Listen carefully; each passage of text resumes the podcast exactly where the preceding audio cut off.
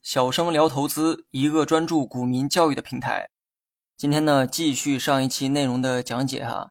图片呢，我还是放在了文稿当中，大家呢可以自行查看。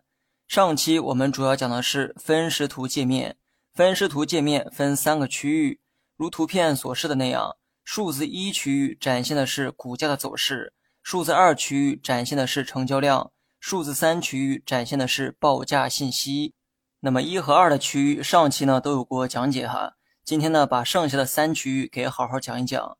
数字三的区域叫做报单窗口，或者叫报价窗口啊，也可以哈。顾名思义，所有的投资者报出的买卖价格都会显示在这个窗口。我们呢，将这个窗口啊一分为二，上半部分属于卖方报单，下半部分属于买方报单。买卖双方根据自己的判断。报出预想的价格，并且点击买入或者是卖出。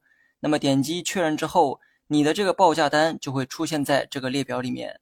那么在图片中，你还能看到买一、买二、卖一、卖二等这些信息。这些信息正代表着买卖报单的排队顺序。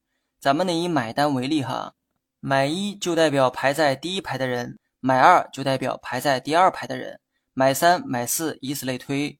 如果按照这个顺序成交的话，排在买一的人一定会率先成交，也就是率先买进股票。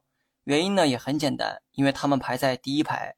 卖单呢也是一样道理哈，卖一是排在第一排等待卖出的人，然后是卖二、卖三等等。咱们呢以图片中的买一为例，买一后面的数字二十五点二三代表价格，也就是报价买入的那个价格。最后面的那个数字四百零三为报价买入的数量，也就是四百零三手。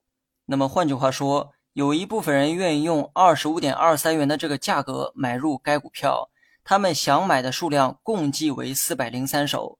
如果你此时也想以该价格申报买入，那么你的报单也会累积到买一的队伍当中。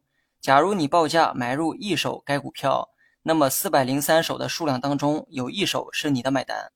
那么讲完报单窗口，整个分时图的界面也就讲完了。接下来呢，就是个股的第二个界面，也就是 K 线图界面。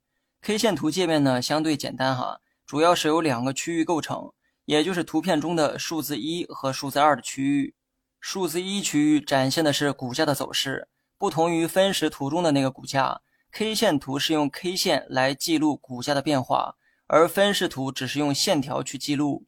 所谓的 K 线就是那一根根柱状的长方形，一根 K 线就代表股价一天的变化，无数根 K 线组合起来就是你现在看到的 K 线走势图，它能体现出股价长期变化的趋势。其实呢，如果只是想表达股价的这个走势，只需要简单的用线条绘制即可。但股市中都在用 K 线来绘制，那是因为 K 线的这个统计方式啊非常巧妙。只需要一根小小的 K 线就能看出股价全天的走势。至于 K 线为何会有这种特点，我会在今后的教学中慢慢的讲解。所以呢，说白了哈，K 线图其实就等于股价的走势图，反映的都是股价变化的趋势，只不过记录的方式啊不太一样。它并没有用线条去记录，而是用叫做 K 线的东西记录股价的变化。至于图中的数字二区域，则是成交量。这一点呢，跟分时量一样，分时量中一根柱子代表一分钟的成交数量，K 线图中的成交量也是用柱状图啊来表示，一根柱子代表一天的成交数量。你学会了吗？好了，本期节目就到这里，详细内容你也可以在节目下方查看文字稿件。